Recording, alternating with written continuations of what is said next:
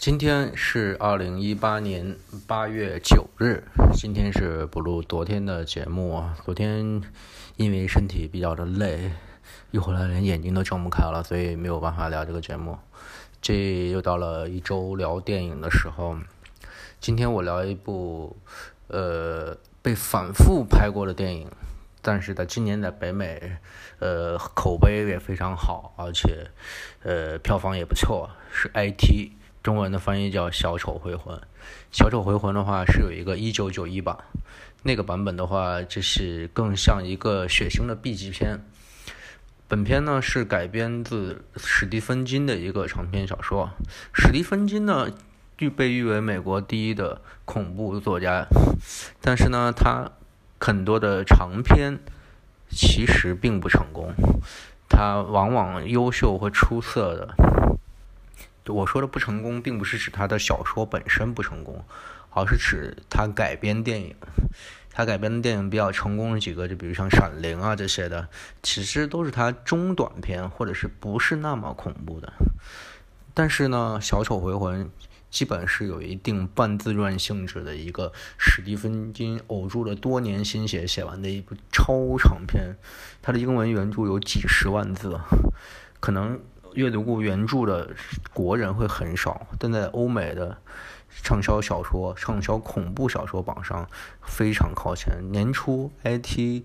回魂》就《IT》它上映的时候，北美的同呃各种书店，亚马逊啊、苹果的 App 呃 App Store 里面那些的呃《IT》这本原文小说都是非常的靠前。但是我当时考虑了一下，一是我觉得我。呃，长篇的英文阅读没有任何信心，同时呢，确实非常的贵。我看那个苹果的那个呃 Books 那个 Store 里头，它这个书卖十九点九九美元。呃，可能咱们习惯了国内出版业相对来说比较低廉的价位，这个价位确实非常的贵，而且还是一个不是一个全本，好像是分上下册的吧，具体我也记不清楚了。这部电影，我我讲电影基本上是不剧透的。首先，它的背故事背景就是一个小镇，他的内心反应就是作者对这种美国的小镇的深切的绝望和对巨他童年生活的一个巨大的呃童年阴影的一个形象化。但是这个小说又不能简简单单的归结于创伤，或者是或简简单单归结于某种恐怖元素的集合，它是一个很复杂的产物。回到电影本身来说，呃，这部的手法相对于九一年那个版本是更接近我于我心目中的那种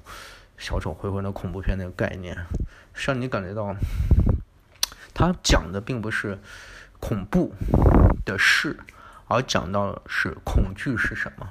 就是他没有跟你说像香港的鬼片、僵尸片一样出来一个你恐惧的东西，他讲的其实就是恐惧本身，就是什么是恐惧，你为什么会恐惧，什么会使你产生恐惧，而不是描绘出一个恐怖的东西让你感到害怕。这个是我觉得它比一般的恐怖片高明的地方。好了，今天就先来到这里，明天再见。you